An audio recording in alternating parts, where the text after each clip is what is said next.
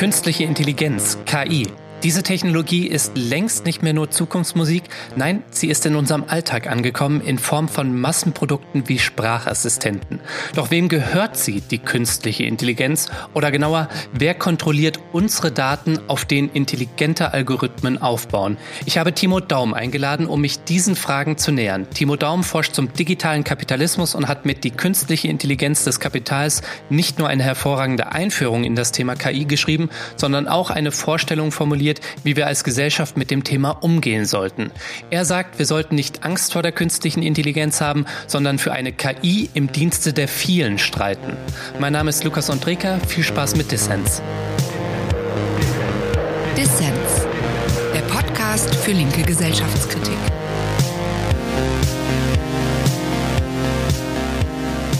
Herr Daum, künstliche Intelligenz, das ist ja gerade mega das Buzzword, alle reden drüber, aber irgendwie kursieren auch viele unterschiedliche Vorstellungen davon, was das eigentlich ist, künstliche Intelligenz.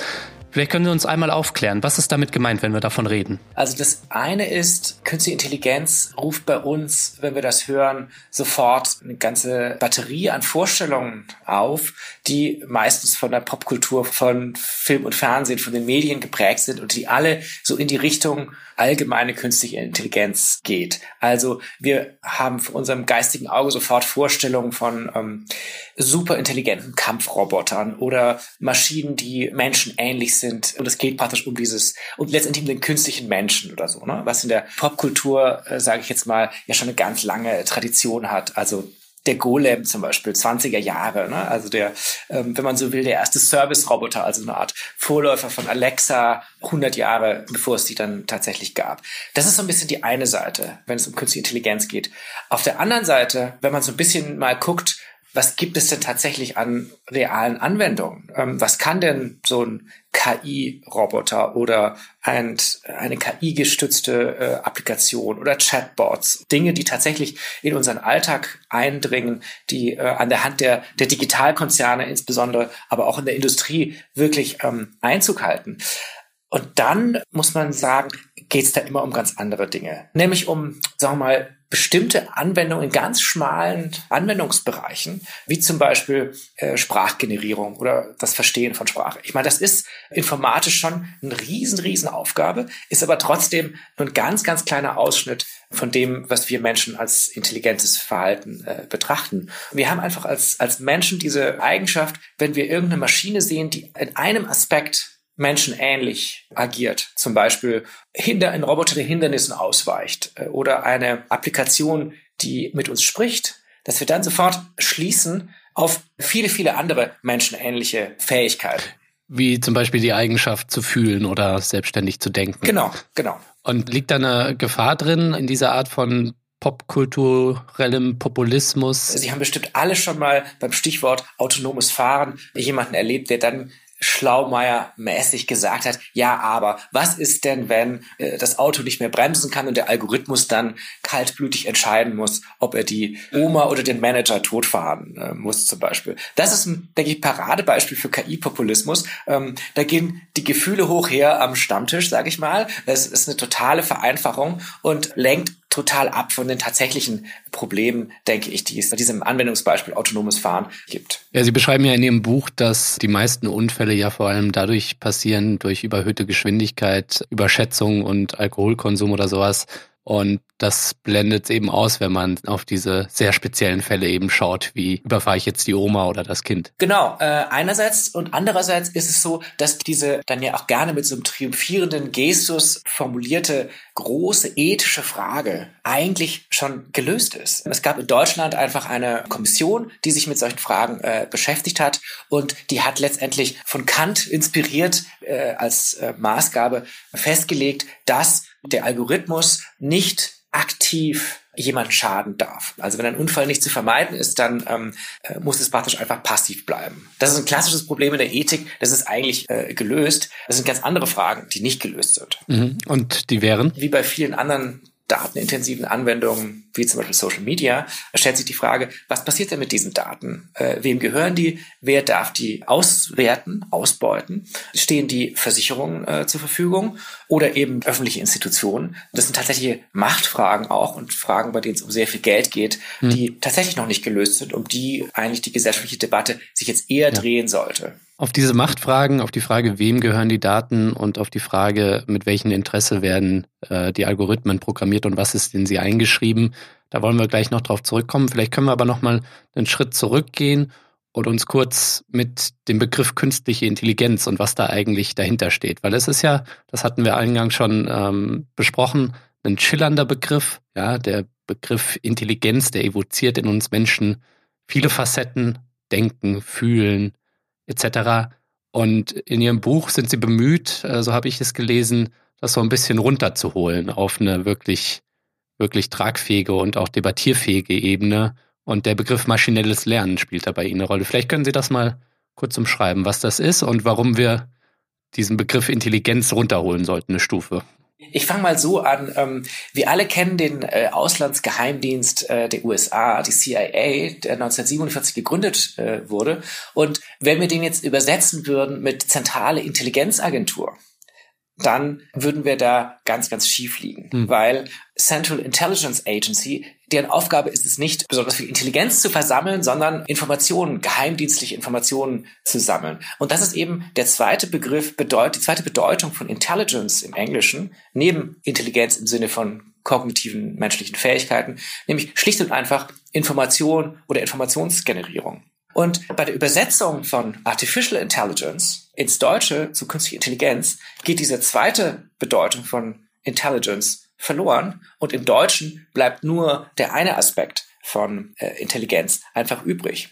Deshalb würde ich eigentlich am liebsten mh, hm, den Begriff künstliche Intelligenz komplett vermeiden und das zum Beispiel als einen Lernaspekt in den Vordergrund äh, zu bringen. Also maschinelles Lernen äh, ist ein, äh, ein Teilbereich, äh, sagen wir mal, der, der künstlichen Intelligenz, in dem es äh, eben darum geht, dass äh, Software mit sehr vielen Daten äh, gefüttert wird äh, und daraufhin in einem Feedback-Zyklus seine Reaktion korrigiert und optimiert. Aber wenn man sich das genauer anschaut, auch der Begriff des Lernens ist fast ähnlich schwierig wie der Intelligenzbegriff, weil auch da passiert Folgendes. Wir hören von maschinellem Lernen und denken, ah, da ist eine Maschine, die lernt, so wie wir lernen.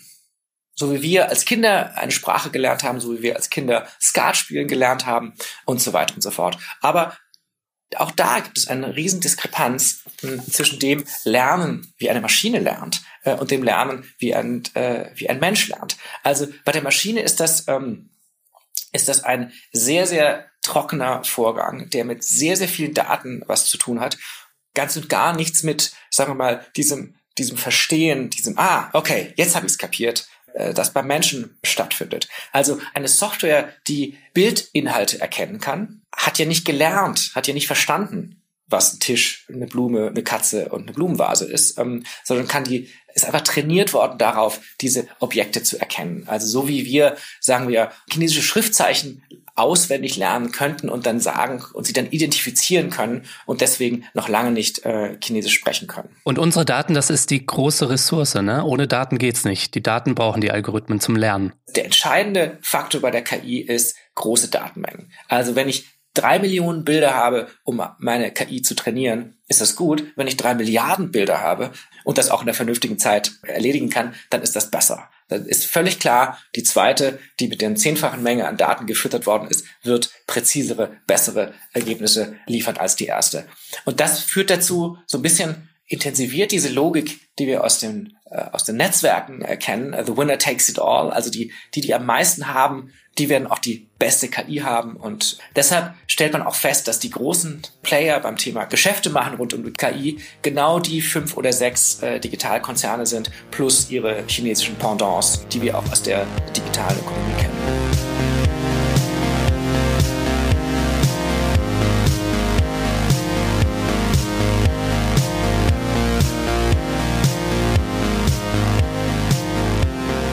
An dieser Stelle vielen Dank an alle Menschen, die Dissens unterstützen.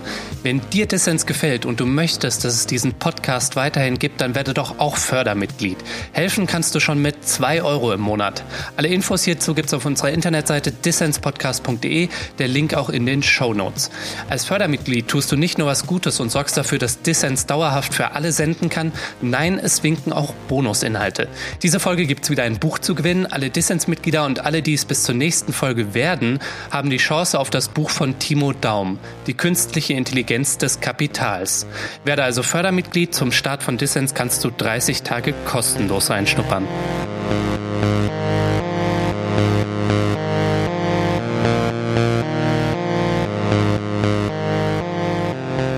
Ihr hört den Dissens Podcast. Zu Gast ist Timo Daum. Er forscht in den Bereichen Online, Medien und digitale Ökonomie.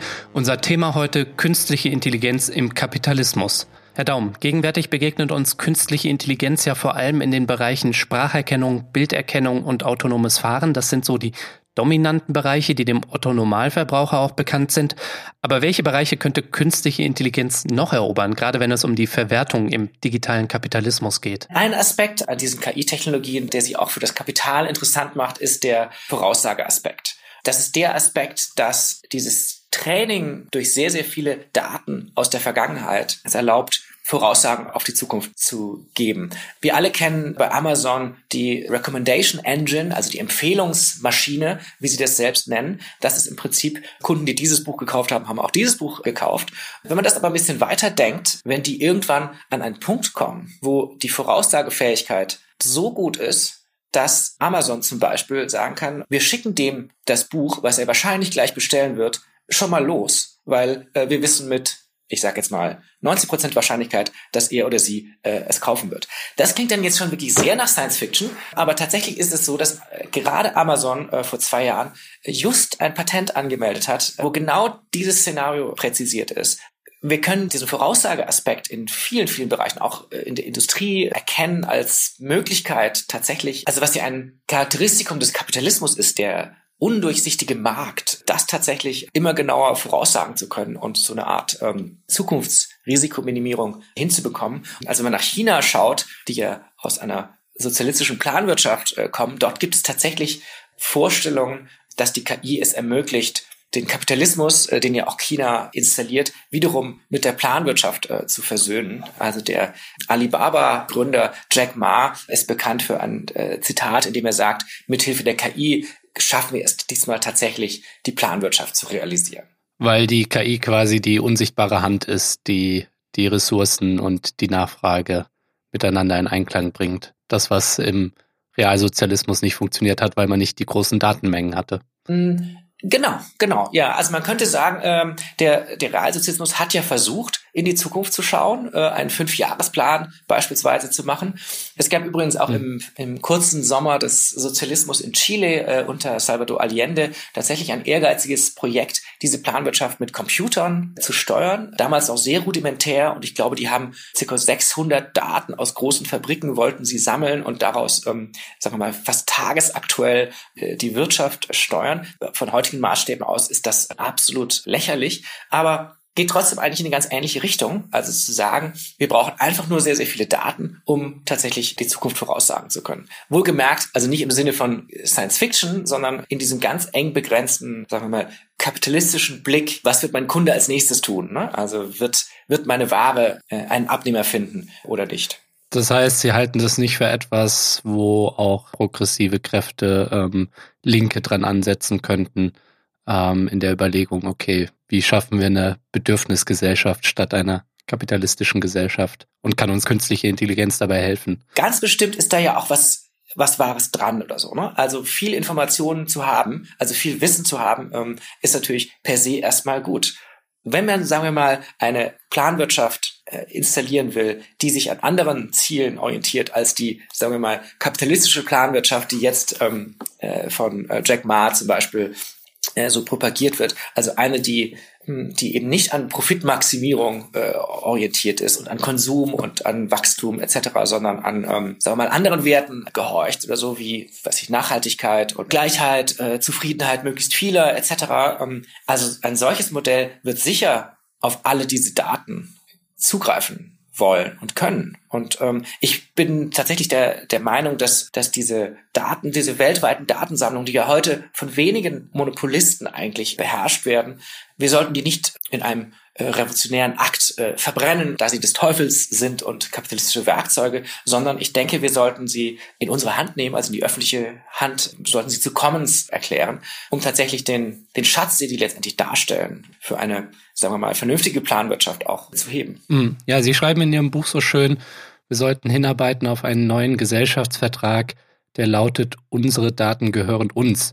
Und es geht auch so ein bisschen gegen den Strich der Debatte, die sich so sehr stark eben um Privatsphäre zum einen richtet und zum anderen, äh, also meine Daten gehören mir, das wäre dann das Gegenstück zu unsere Daten gehören uns und zum anderen nach der Ethik der Algorithmen oder der Transparenz fragt. Dieses meine Daten gehören mir, also so war es ja mal früher.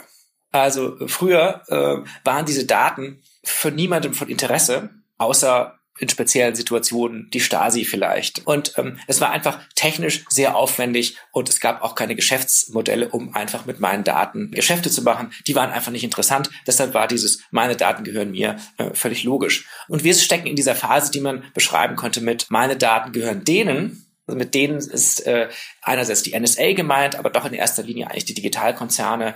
Und es gibt jetzt tatsächlich eine sehr starke Debatte um Privacy. Es gibt genug Skandale rund um Facebook etc. Es gibt ein sehr großes Problembewusstsein. Gott sei Dank, das finde ich sehr gut. Und oft geht es in diese Richtung, wir müssen eigentlich zurück zu diesem, meine Daten gehören mir das hat zwei Aspekte. Also ein Aspekt ist ein, sagen wir mal, sehr löblicher. Äh, ne? Also in unserem Grundgesetz ist ja auch das Persönlichkeitsrecht äh, definiert und das, ne, dass meine Daten erstmal mir gehören. Aber es hat auch immer diesen Aspekt, insbesondere in den USA wird der propagiert, meine Daten gehören mir und ich kann damit auch handeln. Also eine Art Mikrodaten-Ultraliberalismus. Und demgegenüber, um auch nicht zurückzufallen in dieses, wir wollen uns der Verwendung der Daten verweigern, habe ich dieses, unsere Daten sollten uns gehören, formuliert, was so ein bisschen dieses kollektive, also die kollektive Verwendung dieser Daten äh, angeht, um eben nichts zurückzufallen hinter diese Ära, in der diese Daten tatsächlich ja interessant sind und, und wertvoll sind oder so. Das ist ja auch ein historischer Fortschritt. Das Witzige ist ja, dass wir, und das haben Sie ja eben schon angedeutet, dass wir als NutzerInnen diese Maschinen eigentlich trainieren und dass wir aber nicht an dem Wohlstand, der dadurch geschaffen wird, beteiligt werden, sondern dass potenziell sogar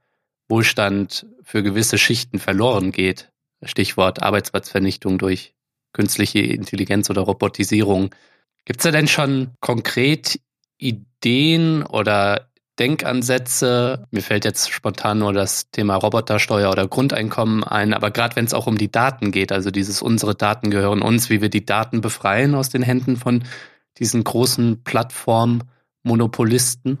Für viele ist diese, diese neue Situation, in der, sagen wir mal, ähm, der User ins Zentrum der ökonomischen Aktivität äh, dieser Konzerne äh, gerät, der ähm, kostenlos Daten abgibt für wiederum die Nutzung, äh, kostenlose Nutzung von, von Services, eine, eine ganz irritierende neue Situation. Also gerade für Menschen, die, sagen wir mal, den das vorigen Gesellschaftsvertrag, der darin bestand, dass ähm, Menschen in Lohnarbeit bezahlt worden sind für ihre Arbeit, dabei ausgebeutet worden sind, ne, der Mehrwert äh, beim Kapital verbleibt etc. Also viele, gerade so aus meiner Generation oder so, sind ja diesem florierenden deutschen Wirtschaftswunder Kapitalismus irgendwie auch groß geworden und nehmen das irgendwie so ein bisschen als, als Normalität irgendwie an und sind jetzt irritiert, dass jetzt plötzlich das Kapital gar nicht mehr ausbeuten will, gar keine lebenslange Festanstellung für alle mehr äh, bereithält, sondern immer mehr Selbstständige äh, haben will, immer mehr im Prinzip Kleinunternehmer auf Plattformen und Datendeals mit uns haben will. Also ein ganz neuer Deal eigentlich.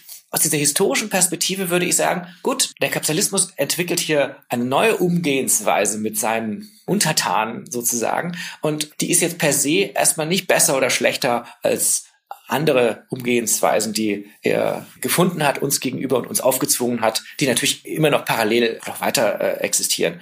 Und ich beobachte das, äh, das erstmal und ähm, beobachte auch den Effekt, dass, dass viele Menschen praktisch diese, ich sag mal, diese neue Selbstständigkeit, dieses nicht mehr die lebenslange Festanstellung haben wollen, tatsächlich auch internalisiert haben, als Wunsch auch formulieren. Und Sie haben das Stichwort Grundeinkommen genannt. Ich sehe tatsächlich die große Grundeinkommensbewegung, die in den letzten Jahren jetzt nochmal richtig in äh, Fahrt aufnimmt, tatsächlich in diesem Kontext. Also, dass da eine neue Schicht heranwächst, die diesen neuen Gesellschaftsvertrag des Kapitals auch erstmal akzeptiert, dazu aber auch eine neue soziale Sicherungsform benötigt, äh, äh, zu der das Grundeinkommen einfach wunderbar geeignet ist. Weit verbreitet gibt es die Vorstellung, dass KI und Roboter zu Massenarbeitslosigkeit führen werden. Das Kapital schafft die Lohnarbeit ab? Fragezeichen. Wie beobachten Sie diese Debatte? Wenn man sich die Geschichte anschaut und äh, so ein bisschen ähm, die Statistiken und die Daten anschaut, dann kann man diese Behauptung tatsächlich nicht bestätigen. Trotzdem ist es so, dass, denke ich, äh, wenn wir uns zum Beispiel in Deutschland anschauen, die Entwicklung der letzten 20 Jahre, Stichwort Minijobs, Aufstocker, Ich-AGs, also dann ist die, dieses Modell der lebenslangen Festanstellung bei einem Unternehmen in Vollzeit tatsächlich auf dem Rückzug. Und Beschäftigtenzahlen können nur aufrechterhalten werden mit einer Erosion letztendlich dieses äh, Systems. Also in Deutschland ist, ist zurzeit wirklich nur noch jeder Vierte, ähm, der tatsächlich in einem solchen äh, Verhältnis steht. Und ich denke tatsächlich, dass äh, durch den Plattformkapitalismus, durch neue Verwertungsmodelle, äh, durch die Figur des Users, ähm, des Mikroarbeiters, durch die Tendenz zur neuen Selbstständigkeit und letztendlich auch durch natürlich durch technische Entwicklungen wie KI, Roboter etc. diese mhm. Kern Lohnarbeit tatsächlich historisch am Schrumpfen ist. Wie sollten wir uns eigentlich zur künstlichen Intelligenz verhalten als Linke? Ich meine, in der Linken wird äh, immer debattiert, wie man sich zur Technik und zu technologischem Fortschritt verhält. Bekämpft man ihn, wie die Luditen die ersten Dampfmaschinen bekämpft haben, oder begrüßt man ihn, weil er verspricht möglicherweise, dass wir am Ende morgens Fischer sein können, äh, nachmittags Jäger und abends Kritiker oder sowas. Oder irgendwas dazwischen? Was, was ist da Ihre Einschätzung, Ihre Empfehlung? Es gibt ja von Ernst Bloch diese schöne Formulierung, die jeweils letzte Maschine des Kapitals ist die beste. Also grundsätzlich würde ich tatsächlich sagen, der Kapitalismus ist die Gesellschaftsordnung, die die Technologie in ungeahnter Weise vorantreibt, historisch. Und umgekehrt. Also die befruchten sich gegenseitig. Das ist vielleicht eines der wesentlichen Kennzeichen des Kapitalismus. Der Kapitalismus verändert sich, wächst, reagiert auf technologische Veränderungen und ähm, also mit, mit einer Lust an der Zerstörung und dem, dem Aufbau äh, des Neuen. Und das ist eine Dynamik, die durchaus auch zerstörerische, äh, absolut zerstörerische ähm, äh, Aspekte hat. Trotzdem ist diese Fähigkeit auch als Nebeneffekt seines Strebens nach Profit tatsächlich zu einer äh, Verbesserung der Lebensverhältnisse auf der Welt ähm, insgesamt äh, zu führen immer noch, denke ich, ungebrochen und sehr, sehr stark. Äh, also wenn man das leugnet oder das aus dem Blick gerät oder so, dann ist die Gefahr tatsächlich groß, dass man Maschinenstürmerei betreibt oder, ähm, sagen wir mal, in einen, in einen grünen Konservatismus oder so äh, verfällt. Ähm, und ob die Technologien, also die jeweils letzten Maschinen des Kapitals in einer vernünftigen Gesellschaft, also durch uns als Commons Verwendung finden werden und wenn ja, in welcher Form oder ob, ob sie verworfen werden werden oder so. Das ist, glaube ich, ganz schwer ad hoc, also vom, vom jetzigen Standpunkt aus zu hm. sagen. Aber zunächst einmal müssen die Menschen oder viele Menschen, Sie jetzt vielleicht nicht, weil Sie äh, ein Autor sind und interessante Bücher schreiben, und das werden die Maschinen wahrscheinlich auf eine ganze Weile hin noch nicht können.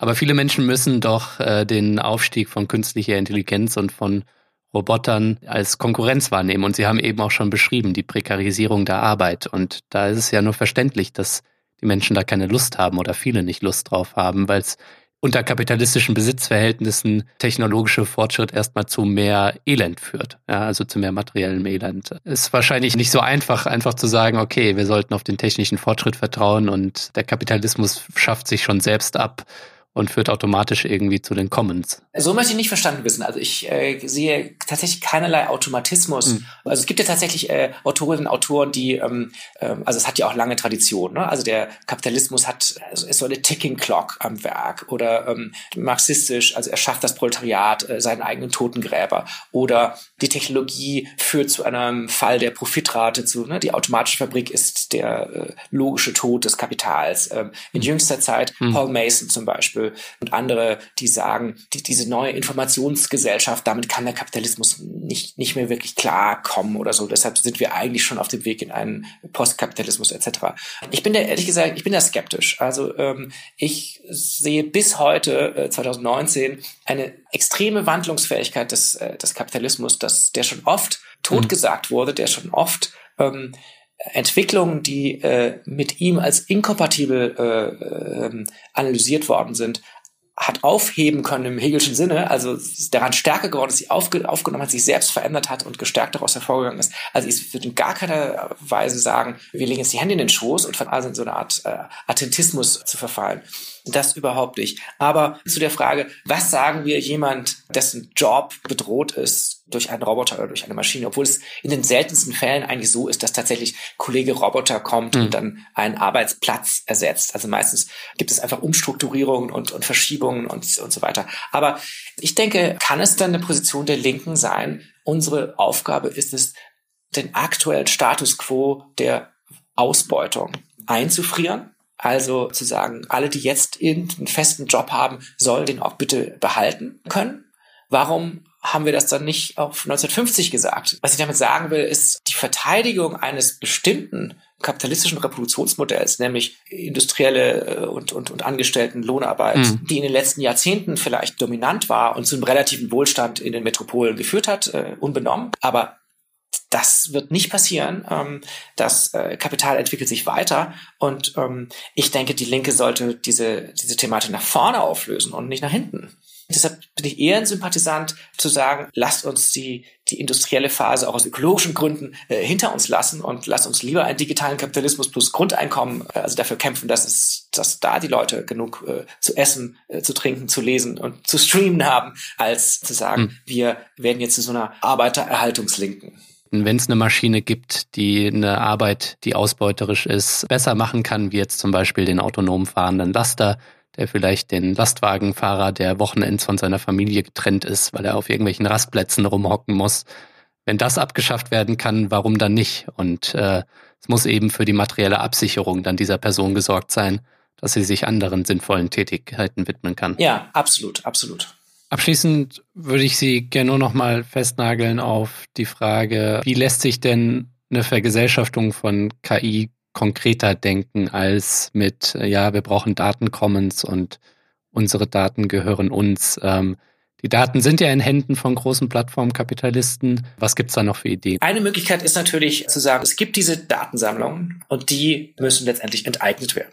Also die sind so entscheidend, die müssen als, als Public Service äh, neu verpackt werden. So wie, äh, weiß ich, Stromversorgung, Wasserversorgung letztendlich eigentlich auch äh, in kommunaler Hand besser aufgehoben ist als bei privaten Unternehmen. Und das ist auch, eine, denke ich, eine, eine Forderung, die tatsächlich die Eigentumsfrage stellt und den Kern dieses Problems geht. Wohingegen sowas wie Robotersteuer oder Datensteuer oder Micropayments äh, oder auch die Datenteilungspflicht, die äh, die SPD jetzt ähm, propagiert hat oder so, letztendlich Versuche sind, die kapitalistischen Regeln so einzustellen, dass, äh, dass der Markt es halt mal wieder richtet oder so. Ein anderes Beispiel, was man schon anbringen kann, ist tatsächlich der Versuch zum Beispiel von Kommunen, eigene kommunale Daten zu sammeln, die dem Zugriff von diesen Konzernen eben äh, entzogen sind. Und da nennt man eben ganz gerne das Beispiel aus Barcelona, wo die Kommune tatsächlich eine sehr fortschrittliche äh, Datenpolitik macht, die erkannt hat, dass Daten ein ganz wichtiges Asset sind für jede Stadtverwaltung und die mit sehr viel Bürgerbeteiligung, mit äh, offenen Standards, eben eigenen Dateninfrastrukturen versuchen, eine Gegenmacht aufzubauen gegen äh, Akteure wie zum Beispiel Uber oder Airbnb oder so, die eben in Städten äh, unter dem Label der Smart City Datensammlungen einrichten oder so, die wirklich ein Machtfaktor werden in, äh, in diesen Städten. Ja, Herr Daum, vielen Dank für das Gespräch. Gerne, hat Spaß gemacht.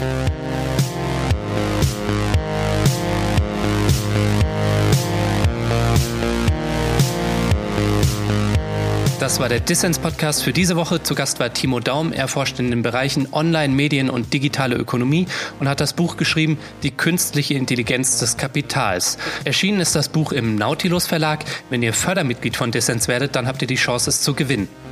Ihr wollt mehr von Dissens, wie ihr den Podcast abonnieren könnt und wie ihr Dissens unterstützen könnt, dazu gibt's alle Infos auf dissenspodcast.de. Ich freue mich über Kommentare und Anregungen. Danke fürs Zuhören und bis nächste Woche.